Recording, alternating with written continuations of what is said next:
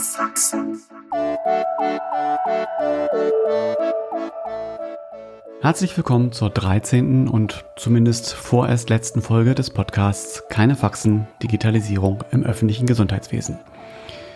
In dieser letzten Folge möchte ich zurückblicken auf zwei Jahre im Gesundheitsamt und ein Jahr mit diesem Podcast. Und ich muss gleich vorweg sagen, mir ist diese letzte Folge richtig schwer gefallen, weil ich keinen Gesprächspartner hatte und nicht so ganz wusste, wie ich sie aufbauen sollte. Ich habe mir zuerst ganz viele Stichworte gemacht, um so kleinteilig strukturiert den Podcast aufzunehmen und habe gemerkt, ich habe mich dabei total verheddert. Das war ziemlich unzusammenhängend, was dabei herauskam. Also habe ich das genau umgekehrt gemacht. Ich habe wirklich angefangen zu skripten und mir alles aufzuschreiben, was ich in dem Podcast äh, erzählen wollte. Und habe dann aber gemerkt, das wird auch zu schwerfällig, weil das einfach zu schriftlich orientiert ist und äh, eben nicht äh, diesem eher mündlichen Format Podcast entspricht. Also ist das jetzt der dritte Versuch, der quasi die ersten beiden Versuche, also das Stichworte aufschreiben und das komplette Ausformulieren des Textes als Vorübung sieht. Und mit diesen Vorübungen hoffe ich einmal klappt das, wenn ich jetzt einfach loslege. Loslegen heißt, wie gesagt, Rückblick auf zwei Jahre Gesundheitsamt, ein Jahr mit diesem Podcast. Aber bevor ich darauf zurückblicken kann, muss ich einfach einmal erzählen, wo ich quasi inhaltlich und auch von meiner Ausbildung herkomme, damit man versteht, äh, wie die Situation war, als ich dann am 25. Januar 2021 plötzlich meinen ersten Arbeitstag im Gesundheitsamt in Flensburg hatte. Ich bin jemand, der schon immer sehr äh, zwischen den Welten sich bewegt hat, äh, sich für sehr vieles interessiert hat. Das fing in der Schule damit an, dass ich schon eine große Vorliebe für Mathematik und Physik und durchaus auch für Informatik hatte, gleichzeitig aber auch für Theater und Musik und äh, insbesondere für Französisch und französische Literatur. Und das Ganze hat sich ziemlich durchgezogen. Also nachdem ich äh, Leistungskurs Mathematik und Physik in der Schule hatte, habe ich dann aber ein geisteswissenschaftliches Studium gemacht, Sprachen, Wirtschafts- und Kulturumstudien an der Universität Passau mit einem halbjährigen Auslandsaufenthalt in Cordoba in Spanien äh, mich da sehr viel im Bereich Theater umgetan, in diversen Theatergruppen gespielt, äh, auch Regie geführt Genau. Und bin dann beruflich letztendlich über ein paar Umwege Ende 2004 im Kulturbüro der Stadt Flensburg gelandet. Und sowohl von der Ausbildung her als auch von der Berufserfahrung bringe ich eben eigentlich einen eher geisteswissenschaftlichen äh, Hintergrund mit, der jetzt auf den ersten Blick nicht so sehr zum Thema Digitalisierung im Gesundheitsamt passt. Auf der anderen Seite, und da verbinden sich auch wieder beide Welten, äh, das erste Computerprogramm, was ich jemals geschrieben habe, damals noch in Basic auf einem Atari 800 XL, also in der Heimcomputerzeit der 80er Jahre, war ein Programm, mit dem ich meine Französisch-Vokabeln lernen konnte. Äh, wie es dann so war, ich, ich musste natürlich dann sämtliche Vokabeln aus unserem Französischbuch in dieses Programm eingeben und nachdem ich sie eingegeben hatte, konnte ich sie eigentlich schon, so dass ich das Programm gar nicht richtig benutzen musste. Das war sicherlich auch nicht äh, kein, kein hochkomplexer Algorithmus, aber immerhin so ein erster Schritt auch äh, in die Sache, in die Richtung Programmieren, äh, obwohl ich mich jetzt als niemand bezeichnen würde, der im, im Programmieren oder Coding besonders gut ist. Aber eine Affinität zu dem Thema ist da. Ich habe auch im Kulturbüro, seit, in dem ich ja seit Ende 2004 arbeite, die diversesten Aufgaben übernommen gehabt von der Organisation von zwei Nächten der Kultur über zwischenzeitlich die Leitung unserer Stadtbibliothek äh, zwei Jahre lang, äh, Unterstützung bei äh, der Bewerbung Sonderburgs als Kulturhauptstadt Europas äh, für 2017. 2012 lief der Bewerbungsprozess, an dem sich eben auch Flensburg beteiligt hat. Und ab äh, 2014 wurde dann das Folkfestival Folk Baltica für mich sehr wichtig. Das stand kurz vor dem Aus, weil die privaten Gesellschafter äh, die das Festival bis dahin betrieben hatten, äh, entschieden hatten, die äh, gemeinnützige GmbH, die das Festival betrieb, aufzulösen. Und meine Aufgabe war dann da eine neue Struktur, eine neue Rechtsform zu finden, mit der das Festival weiterlaufen kann. Das gelang durch die Gründung eines äh, gemeinnützigen Vereins, bei dem nur institutionelle äh, Vereinsmitglieder vorhanden sind, äh, also die Stadt Flensburg, die Kreise Nordfriesland und Schleswig-Flensburg und die drei dänischen Kommunen nördlich der Grenze, Sonneborg, Tönner und Obenroh. Warum erzähle ich das alles? Ich glaube, das ist der Hintergrund, warum mich mein Arbeitgeber am 19. Januar 2021 gefragt hat, ob ich unser Gesundheitsamt in der Corona-Pandemie unterstützen kann. Dieser Anruf, wie gesagt, am 19. Januar 2021 kam für mich wirklich aus heiterem Himmel. Ich hatte nie damit gerechnet, äh, mal im Gesundheitsamt zu landen. Und ich bin auch nicht gefragt worden aufgrund meiner Affinität zum Thema Digitalisierung, sondern ich glaube eben eher vor dem Hintergrund durchaus äh, organisatorische Vorerfahrung zu haben. Und in einer Zeit, in der die äh, damals noch sogenannte äh, britische Variante B117 oder nach heutiger Bezeichnung die Alpha-Variante gerade in Flensburg so richtig ankam und die Zahlen nach oben schossen, war es eben doch ein bisschen chaotisch bei uns im Gesundheitsamt und man hatte sich erhofft, dass ich da vielleicht mithelfen könnte, ein bisschen Struktur und Organisation reinzubringen. Sechs Tage nach diesem Anruf am 19. Januar hatte ich dann meinen ersten Arbeitstag im Gesundheitsamt, saß einer riesigen Gruppe von 60 Leuten, alle mit FFP2-Masken ausgestattet gegenüber. Ich kannte von diesen anwesenden Personen zwei vorab, ansonsten waren alle für mich neu. Sowohl die vorherigen Mitarbeiter des Gesundheitsamtes als auch die Containment Scouts, als auch die zahlreichen Bundeswehrsoldatinnen, die uns da unterstützt haben da für mich wirklich alles neu war. Ich kannte äh, weder die Abkürzung IFSG, Infektionsschutzgesetz, äh, vorher äh, die Abkürzung ÖGD, öffentlicher Gesundheitsdienst, äh, kannte ich bis dahin aus eigener Erfahrung nur als Ösophagogastroduodenoskopie, also als äh, Magenspiegelung, aber nicht als öffentlicher Gesundheitsdienst. Hatte also reichlich was zu lernen und dadurch, dass so viel Informationen auf mich einprasselten, hatte ich ständig einen Block und einen Stift bei mir, um einfach das, was an Informationen mir zuflog, aufzuschreiben. Das führte gleich zu Anfang zu einem ziemlichen Missverständnis, weil ich für einige der KollegInnen aus dem Gesundheitsamt, die mich nicht kannten, äh, als äh, jemand erschien, der aus der Zentralverwaltung geschickt war und ja, jetzt mit Stift und Block dastand äh, und offensichtlich den Anschein erweckte, ich wolle jetzt die Arbeit im Gesundheitsamt kontrollieren was ich fachlich überhaupt nicht gekonnt hätte und auch überhaupt nicht meine Intention war. Aber das führte zum ersten heftigen Zusammenstoß mit einer Ärztin im Amt. Und das klärte sich dann erst auf, als ich wirklich konkret was erreichen konnte. Und das ist so meine erste Lehre, die ich aus der Zeit ziehe. Das ist beim Thema Digitalisierung nicht unbedingt darauf ankommt, gleich von Anfang an die große hundertseitige durchkonzeptionierte Strategie zu entwickeln, sondern manchmal der Anfang auch mit ganz, ganz kleinen Schritten viel besser gemacht werden kann. Und so ein ganz kleiner Schritt, bestimmt keine Raketenwissenschaft, war gekommen, als wir den ersten Corona-Fall im Gesundheitsamt hatten. Und klar war, dass unsere täglichen Lagebesprechungen 60 Personen in einem Flur so nicht mehr durchführbar waren, weil das einfach ein zu großes Infektionsrisiko dargestellt hätte.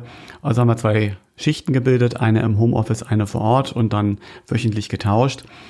Das bedeutete aber auch, die äh, täglichen Besprechungen mussten jetzt irgendwie per Videokonferenz stattfinden. Nur auf keinem oder auf fast keinem Rechner war Videokonferenzsoftware installiert, es gab keine Webcams und es gab keine Headsets. So dass mein erster ganz konkreter Schritt darin bestand, eben diese Webcams, diese Headsets zu beschaffen und dafür zu sorgen, dass wir umschwenken konnten von Besprechungen in Präsenz auf Besprechungen per Videokonferenz. Wie gesagt, keine Raketenwissenschaft, aber das war etwas, was relativ schnell umzusetzen war und rückblickend betrachtet mir sicherlich sowas wie eine gewisse Glaubwürdigkeit äh, bei den KollegInnen eingetragen hat. Äh, ja, das ist das vielleicht schönste Lob, äh, was ich in der Zeit bekommen habe, war von unserem damaligen Auszubildenden, der mir dann nach ein paar Wochen sagte, oh Tore, seitdem du hier bist, funktionieren die Sachen auf einmal. Nichts Hochkomplexes, aber das war der erste Schritt. Und ähm, ja, hat mir Spaß gemacht zu sehen, dass dann die Dinge auf einmal liefen, wir die, diese Videokonferenzen durchführen konnten, die auf einmal auch den Vorteil hatten, dass wir uns wieder ins Gesicht sehen konnten, dass wir sehen konnten, wer welche äh, Familienangehörigen und auch Haustiere zu Hause hat. Und man bekam beim Morgenstart auch dann nochmal mit, wer Geburtstag hat, wer krank war, äh, wer im Homeoffice ist, wer vor Ort war. Also zum Thema Teambuilding fand ich diese, wöch oder diese täglichen Videokonferenzen, die maximal zehn Minuten gedauert haben, wirklich sehr, sehr hilfreich. Das nächste Thema, mit dem ich mich beschäftigen durfte, war dann deutlich komplexer, denn die gesamte, das gesamte Pandemie-Management lief in der Zeit noch mit einer Mischung aus diversesten Excel-Tabellen, einem Katastrophenschutzprogramm, AppsWeb, das aber nur Anrufe quasi protokollierte, wo die Scouts aufschreiben konnten, Adresse, äh, diese oder jene Person, Geburtsdatum so und so, diese und jene Symptome. Ähm, aber das war kein Datenbankprogramm. Das heißt, um dann beispielsweise ein Quarantäneschreiben äh, oder ein Isolationsschreiben, äh, eine Isolationsanordnung aus diesen Daten zu machen, mussten die händisch wieder nach Excel übertragen werden. Und das war bei einer Inzidenz, die sich damals so dann auf die 200 zu bewegte, klar, das war so nicht mehr machbar. Das war in, mit diesen doch sehr viel händischen Elementen und diesem ständigen äh, manuellen Kopieren und Übertragen von äh, Daten äh, mit einer großen Redundanz der Daten, mit einer entsprechenden Fehleranfälligkeit, das wird so nicht mehr funktionieren. Das war dem Gesundheitsamt eigentlich auch vorher schon klar gewesen und man hatte in dem zweiten Halbjahr 2020, also in der Zeit bevor ich da war, sich eigentlich auch schon eine Pandemie-Software ausgesucht oder genauer gesagt aussuchen lassen. Äh, aufgrund der Arbeitsüberlastung sollte das eine Unternehmensberatung machen. Und es fehlte noch der Schritt, diese Software dann auch zu installieren und zu schulen. Und mir fiel dann aber auf, je mehr ich mich mit dieser Software beschäftigte, kam mir Zweifel, ob das wirklich die richtige ist. Denn äh, die ausgesuchte Software war keine Webanwendung, damit also nur zugänglich für KollegInnen, die über einen voll ausgestatteten Homeoffice-Arbeitsplatz verfügten mit einer VPN-Verbindung. Und zudem hatte die Software keine Schnittstelle zu Surfnet. Das heißt, für das Melden der Corona-Fälle an das RKI hätte man zusätzlich immer auch noch Surfnet mitlaufen lassen müssen und wäre wieder in der Situation gewesen, die Daten doppelt einzupflegen. Um jetzt aber wirklich zu der Entscheidung zu kommen, nutzen wir diese bereits ausgesuchte Software oder ist vielleicht eine andere Lösung besser? Äh, damals äh, steuerte oder deutete viel auf SORMAS hin. Am 19. Januar war ja auch die Entscheidung getroffen worden der Bund-Länder-Konferenz, dass eigentlich alle Gesundheitsämter SORMAS einsetzen sollten. Ähm, Habe ich dann ein Team zusammengestellt von oder mit äh, Containment Scouts, mit Ärztinnen, mit Hygienekontrolleuren, mit äh, KollegInnen aus der Verwaltung und wir haben sowohl zu der ausgesuchten Software als auch zu SORMAS eine Schulung gemacht und dann gemeinsam uns äh, beraten, welche Software nur die bessere sei. Etwas, das jetzt kritisch rückblickend auf den vorherigen Prozess damals versäumt worden ist. Dort hat man zwar gewisse Befragungen durch die Unternehmensberatung durchführen lassen, aber nicht wirklich alle an dem Prozess beteiligt, die mit der Software am Ende hätten arbeiten müssen. Und das ist für mich jetzt so die zweite Lehre. Digitalisierung funktioniert nie top-down. Ähm, letztendlich sind davon so viele KollegInnen äh, an der Basis betroffen, die unbedingt einzubeziehen sind, äh, damit frühzeitige Akzeptanz da ist und damit natürlich auch wertvolle Hinweise von den KollegInnen, die die tägliche praktische Arbeit machen, auch einfließen können.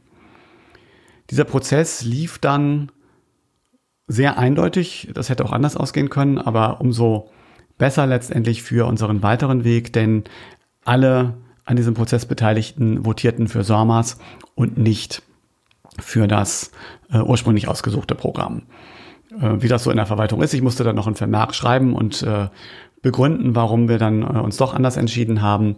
Aber die Faktenlage war so klar, dass wir dann eben bei diesem Programm landeten und nach relativ kurzer Zeit äh, dann auch den Umstieg wagten. Am 20. April abends haben wir dann unsere Daten, die wir damals auch in Surfnet hatten, nach SORMAS übertragen und sind am 21. April 2021 dann mit SORMAS X, also mit den Schnittstellen zu Surfnet und zu DEMIS gestartet. Das dann sogar als eines der ersten zehn Gesundheitsämter bundesweit. SORMAS ist aber nicht nur ein Computerprogramm, sondern sollte ja ursprünglich eigentlich für oder sollte ursprünglich in allen Gesundheitsämtern angewendet werden. Letztendlich, glaube ich, waren es ungefähr ein Drittel der 377 Gesundheitsämter in Deutschland, die das Programm eingesetzt haben. Das hatte aber zur Folge, dass eine riesen Community rund um SORMAS entstand. Und das war für mich vielleicht so der dritte Lerneffekt, äh, den ich da mitgenommen oder mitnehmen konnte kein Gesundheitsamt ist eine Insel, äh, gerade in dieser Pandemiesituation, die uns alle betroffen hat. Und für mich war in der Anfangszeit und letztendlich auch die, die ganze Zeit durch, in der wir SORMAS genutzt haben, der Austausch mit den anderen Gesundheitsämtern, die SORMAS nutzten, sehr, sehr hilfreich. In Schleswig-Holstein waren wir in Flensburg die einzigen, aber durch äh, die dann ja doch immer mehr etablierten Videokonferenzen war es möglich, sich mit den anderen Gesundheitsämtern auszutauschen. Und hier ein ganz, ganz großes Dankeschön an das Helmholtz Zentrum für Infektionsforschung und die Akademie für öffentliches Gesundheitswesen, die die wöchentlichen äh, Treffen im Rahmen des SORMAS Erfahrungsaustauschs und des äh, SORMAS Administratorentreffens organisiert haben. Ich bekam auf die Art ganz schnell Kontakt zu Gesundheitsämtern, die in der SORMAS-Nutzung viel, viel weiter waren als wir. Und man konnte sich dann äh, auch über andere Fragen als jetzt nur die Anwendung von SORMAS austauschen. Und dadurch, dass diese Treffen wöchentlich stattfanden, entstand meiner Wahrnehmung nach schon sowas wie eine richtige SORMAS-Community. Man kannte sich, äh, zumindest in der Anfangszeit, hatten die meisten TeilnehmerInnen auch noch ihr Videobild äh, angeschaltet, sodass man dann auch ein Gesicht zur jeweiligen Stimme hatte. Und äh, klar, irgendwann waren, war dann auch identifizierbar, wer hat sich da besonders engagiert, wer meldete sich häufiger zu Wort. Und ja, man kannte sich und das hat mich in der Zeit wirklich ähm, sehr viel weitergebracht. Und muss jetzt rückblickend sagen, ist auch einer der Aspekte, die ich mit am meisten bedauere, dass dadurch, dass SORMAS ja als Forschungsprojekt oder, oder auch als vom Bund äh, finanziertes Projekt zum 31.12.2022 eingestellt wurde, diese Community weggefallen ist. Weil das ist, glaube ich, einer der wichtigsten Elemente, die Gesundheitsämter, äh, die durch unseren kleinteiligen Föderalismus teilweise eben doch sehr als Einzelkämpfer dastehen, zusammenzubringen. Und da war SORMAS ein ganz hervorragendes Mittel. Ein weiteres, das ist dann noch abermals ein Lob an die Akademie für öffentliches Gesundheitswesen, sind die Seminare des, äh, der Akademie gewesen, die sowohl eine Vernetzung zwischen den Gesundheitsämtern geschaffen haben, als auch neue Impulse gesetzt haben. Also auch mit Agora wären wir nicht so früh gestartet und auch mit dem Kofbot nicht, wenn ich diese beiden Projekte nicht im Rahmen einer Fortbildung der Akademie für öffentliches Gesundheitswesen kennengelernt hätte. Agora läuft ja noch weiter. Äh, da hoffe ich sehr, dass es dieser Plattform gelingt, äh, diesen Zusammenhalt zu schaffen und hoffe auch, dass äh, die Plattform mit einer entsprechenden oder mit einem entsprechenden Engagement der Gesundheitsämter weiter gepflegt wird. Denn ich glaube, wir dürfen es uns nicht zu häufig leisten, dass Projekte gestartet werden und dann wieder in sich zusammenfallen, siehe SORMAS, ähm, weil das irgendwann zu einer Frustration und auch zu einem Vertrauensverlust seitens der Gesundheitsämter führt, wenn sie mit viel Energie und auch zeitlichem Aufwand sich für, für ein Projekt engagieren, eine neue Technologie einführen und dann nach zwei Jahren merken, äh, oh nee, die wird doch nicht fortgeführt. Also insofern hoffe ich, dass Agora da weitergeführt wird und auch, dass äh, im Hinblick auf eine mögliche Vernetzung im Infektionsschutz, äh, IT-Zielarchitektur ist da das Stichwort. Dort sind auch weitere Informationen auf der Seite gesundheitsamt-2025.de zu finden, dass diese IT- oder äh, Zielarchitektur für den öffentlichen Gesundheitsdienst, dass die wirklich unter Beteiligung der Gesundheitsämter entwickelt wird, damit die Gesundheitsämter sich von vornherein äh, sich an der Entwicklung beteiligen können und diese Zielarchitektur dann auch entsprechend nutzen. Vom Thema Pandemie-Management jetzt einmal ein bisschen weiter zum Thema Digitalisierung im Allgemeinen und zu dem Podcast. Mein Einsatz im Gesundheitsamt war ursprünglich nur für drei Monate, also das wären dann Februar, März, April 2021 gewesen, gedacht gewesen.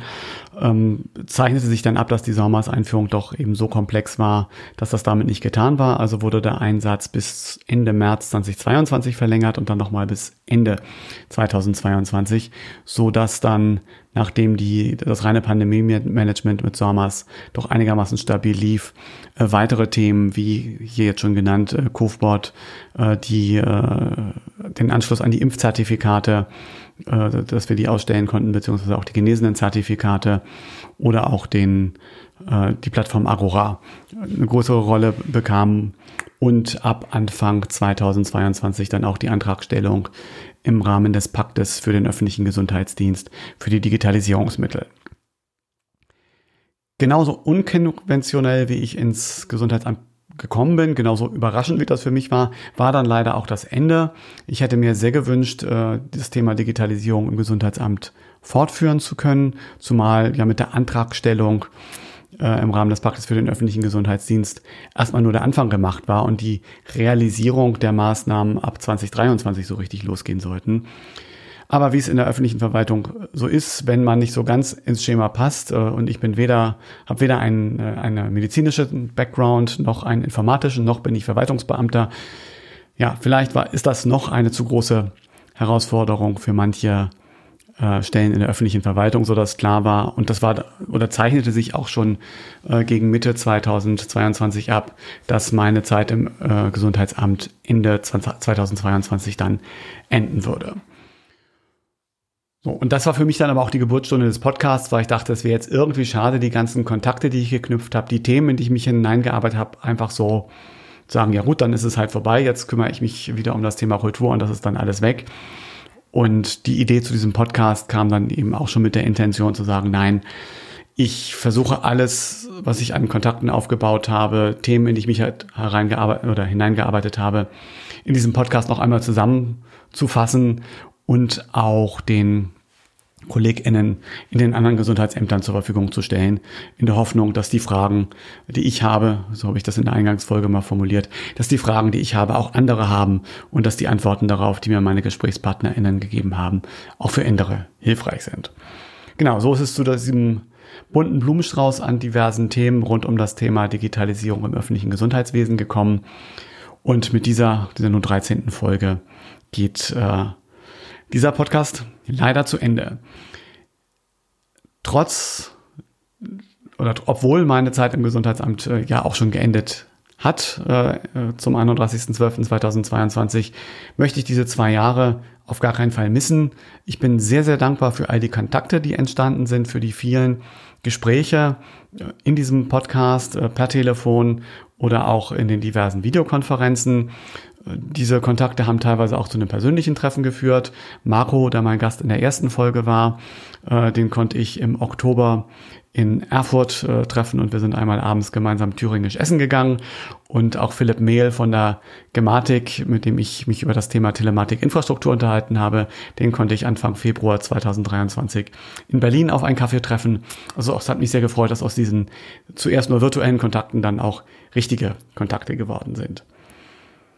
Ein ganz, ganz großes Dankeschön an dieses riesengroße Netzwerk und die ganz, ganz vielen engagierten KollegInnen im öffentlichen Gesundheitsdienst und insbesondere in den Gesundheitsämtern bundesweit. Äh, es war ganz, ganz toll zu erleben, was für ein Gemeinschaftsgefühl und auch eine, was für eine Hilfsbereitschaft da untereinander entstanden ist. Ich habe sie schon genannt, äh, aber nochmal ein ganz, ganz herzliches Dankeschön auch an das Helmholtz Zentrum für Infektionsforschung und die Akademie für öffentlichen Gesundheitswesen, die äh, die Gesundheitsämter zusammengeführt haben und die Akademie für öffentliches Gesundheitswesen macht das ja immer noch, hat derzeit auch ganz viele Seminare im Angebot zum Thema Digitalisierung, digitales Gesundheitsamt. Wer an diesen Seminaren noch nicht teilgenommen hat, kann ich wirklich nur ermuntern, dort mitzumachen. Es gibt dort wirklich sehr, sehr wertvolle Impulse. Man bekommt mit, wo die Entwicklung aktuell steht und ähm, baut eben auf die Art auch Kontakte zu anderen Gesundheitsämtern auf. Ganz herzlich bedanken möchte ich mich natürlich auch bei meinen KollegInnen im Gesundheitsamt in Flensburg, die diesen auch nicht immer ganz geradlinigen Weg in die Digitalisierung mit so ein paar Kurven links und rechts äh, mitgegangen sind und auch mit einer gewissen Frustrationstoleranz sich auf die Experimente eingelassen haben, angefangen bei Sormas über den Kurvbot, über Agora, ähm, die wir da so entwickelt haben. Nennen möchte ich vier KollegInnen, nämlich unser Sormas Pionierteam, äh, wenn man so will. Das sind die vier Containment Scouts, die äh, ja die Sormas Nutzung bei uns vorangetrieben haben, die ganz viel ausprobiert haben, die ganz viel entdeckt haben, was sich wie äh, nutzen lässt. Das waren äh, Marlon, Moritz, Tessa und Michelle.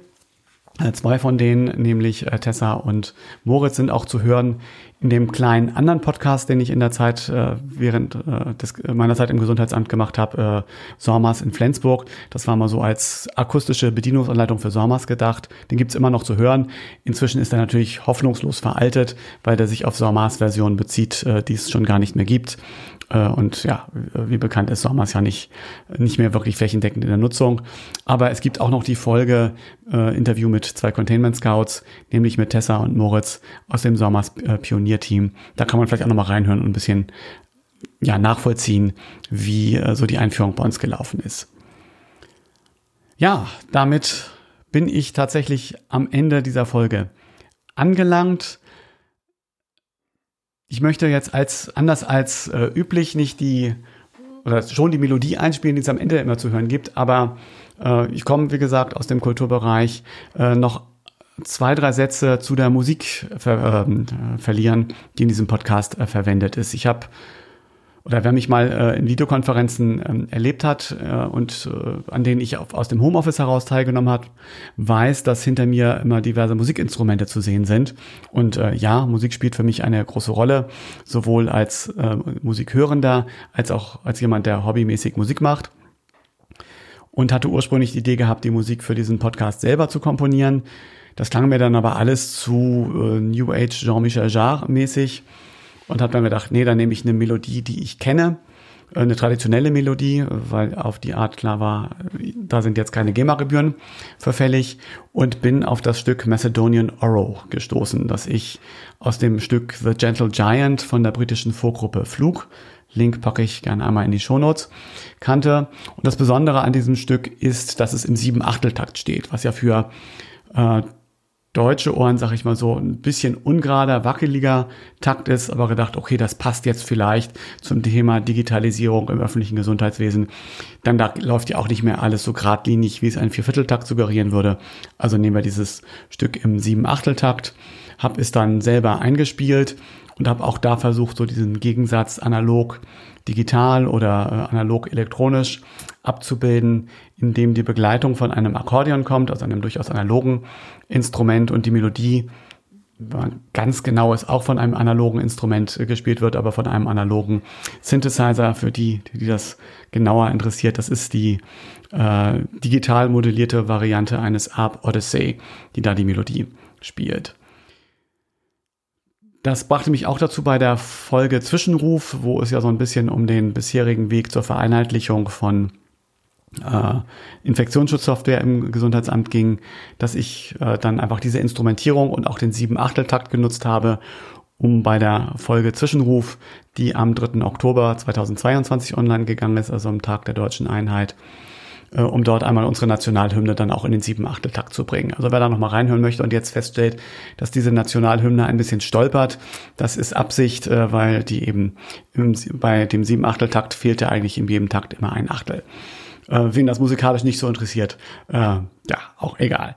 Mit dieser Melodie möchte ich enden und den Podcast ausklingen lassen, aber nicht wie gewohnt mit dieser am Computer aufgenommenen Version mit Akkordeon und äh, Synthesizer, sondern ich hatte meine Kolleginnen im Gesundheitsamt äh, wissen das, hatte in meinem Büro im Gesundheitsamt immer eine äh, Spieluhr stehen, äh, die man programmieren konnte, also man, also quasi so eine Art äh, Glockenspiel mit einer C-Dur-Tonleiter und man konnte auf 32 äh, einzelnen Streifen jeweils einen Pinökel setzen, der dann angab, welchen Ton, äh, welcher Ton gespielt wird und habe also auf dieser Maschine äh, die Melodie von Macedonian Oro quasi programmiert. Äh, auch da natürlich äh, mit der Schwierigkeit, dass wenn ich einen sieben Achteltakt habe, also äh, immer siebener Schritte pro äh, Takt habe, ähm, ich bei 7 plus 7 plus 7 plus 7 auf 28 komme und nicht auf die 32 Elemente, also am Ende fehlen vier Elemente. Auch das stolpert noch mal ein bisschen und man wird auf der Aufnahme auch gleich hören, dass das Ganze äh, so ein bisschen äh, oder diese Mechanikgeräusche von dieser Spieluhr sind dann auch zu hören. Aber das passt vielleicht zu dem etwas unfertigen Zustand äh, der Digitalisierung im öffentlichen Gesundheitswesen. Damit sind wir mit Sicherheit noch nicht fertig. Und ich hoffe, es geht weiter. Ähm, und das vielleicht auch als persönlichen Wunsch. Ich bleibe dem Thema Digitalisierung im öffentlichen Gesundheitswesen nach wie vor sehr verbunden. Das äh, sehen auch diejenigen, die äh, mir auf LinkedIn folgen. Ja, und wer weiß, was die Zukunft bringt. Eventuell gibt, ergibt sich da ja über kurz oder lang doch auch nochmal wieder äh, ein beruflicher Kontakt auch mit dem öffentlichen Gesundheitsdienst. Vielen, vielen Dank, dass du dir diesen und auch die anderen Folge des Podcasts so lange angehört hast. Ich bin weiterhin zu erreichen unter keinefaxen.posteo.de und lasse jetzt, wie gesagt, mit dieser Spieluhrversion von Macedonian Oro diesen Podcast ausklingen. Mein Name ist Dorikov. Vielen Dank fürs Zuhören und tschüss.